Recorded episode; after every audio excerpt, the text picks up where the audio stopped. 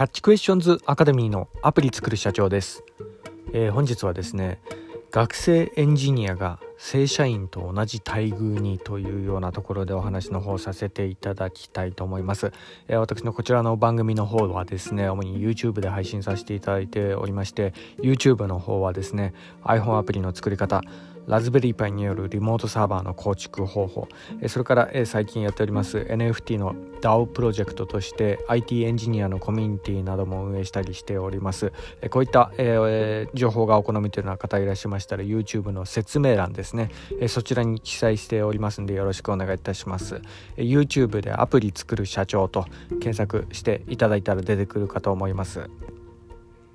では、えー、本題の「学生エンジニアが正社員と同じ待遇にというようなところでの話で、えー、本日はですね IT メディアニュースからの引用となりますが、えー、自動運転の、えー、ベンチャー企業、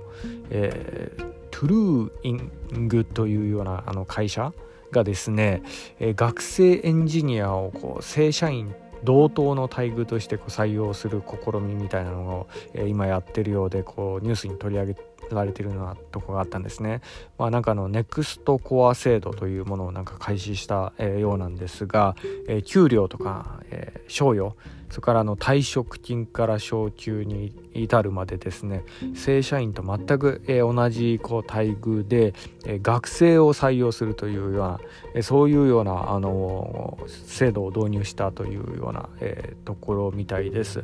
で、まあ、実際の例としてはですね東大の工学部の4年生の子とかそれから木更津工業高等専門学校の2年生の学生さんとかそういった方をもうすでにこう採用したりもしててるみたいでまああの正社員とね、えー、それでこう正社員として採用するっていうのはちょっと珍しいケースなのかなというようなところもありまして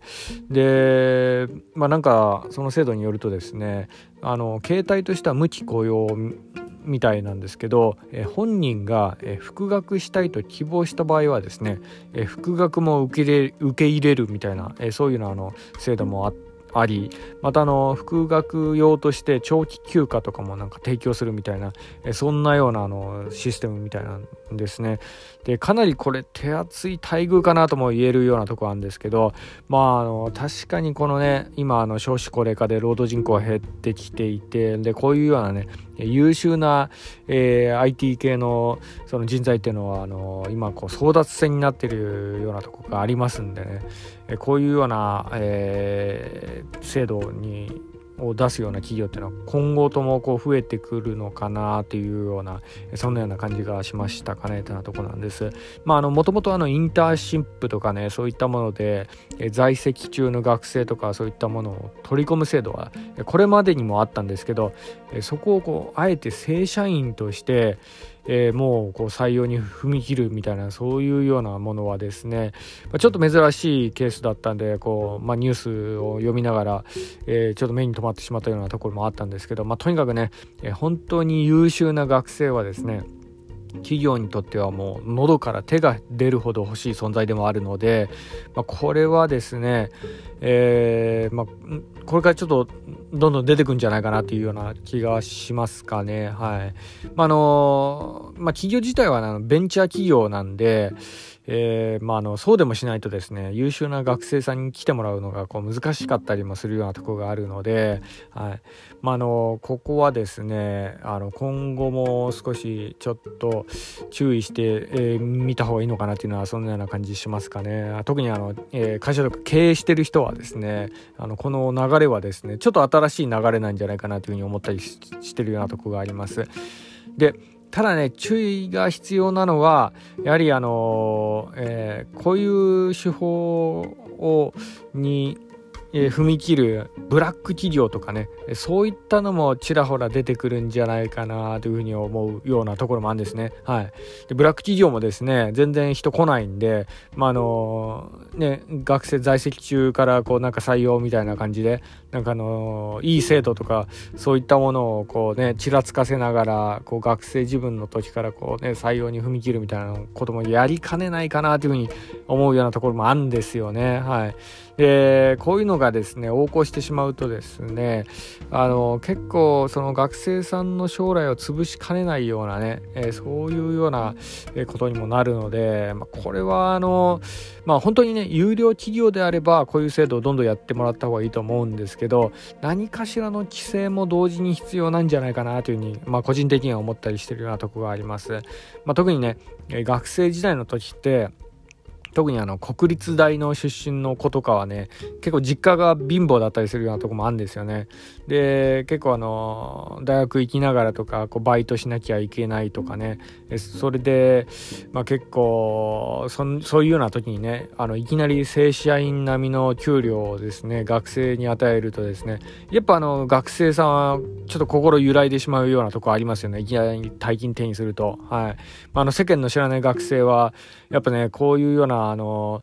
えバイト感覚でねこういう制度入ってしまうっていうような、えー、方もちょっといるんじゃないかなっていうようなところがねちょっと懸念事項としてありますかね。というね私自身もですね学生時代はですね、まあちょっとね、あのー、お小遣いちょっと少なかったっていうようなとこあるんで、まあ、のバイトをしてましたしそうなんですよね、まあ、とある飲食店でバイトして時給ね850円とかねそういうような環境でね働いてた時期もあったんでねまあね、そういうような時にね、あの家庭教師のバイトとかもしたことあるんですけど、時給3000円とかね、行ったりした時は、まあ、いや、びっくりしたもんですよね。はい。まあそうなんですよ。だから、こういうんでね、あの、ちょっと目くらんでしまう学生っていう、ね、あの、ちょっとブラックな飲食店でバイトしてる子とかだったらね、こういうの引っかかっちゃいそうかなというようなとこがあるんで、まあ、のね、えー、まあ、有料企業がこういうことやるのはいいと思うんですけど、ブラック企業がですね、そういうのを目的として、まあ、あの、学生のね、あの、貴重な時間をこう潰すみたいなね、そういうようなことがちょっと起きないようにしてもらえたらなというようなところがありますかね。まあ、とにかくね、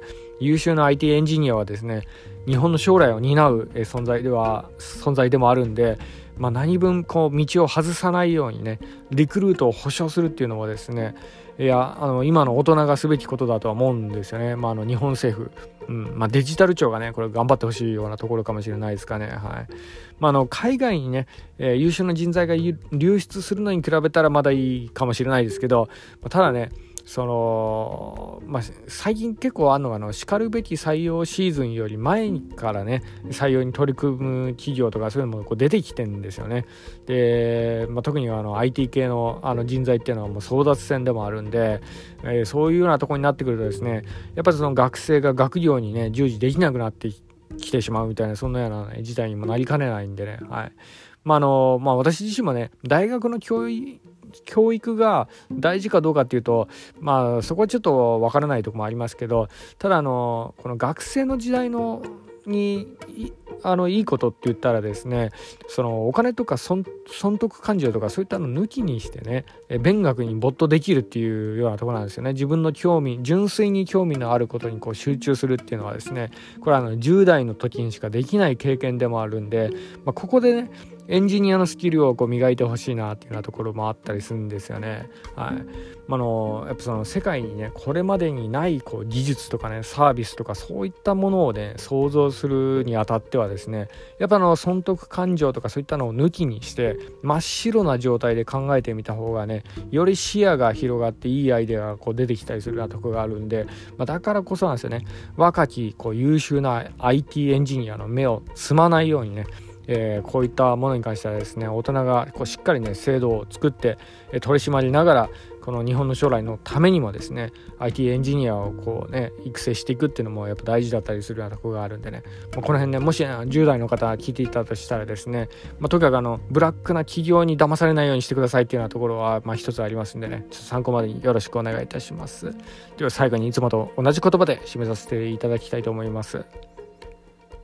IT エンジニアに栄光あれ。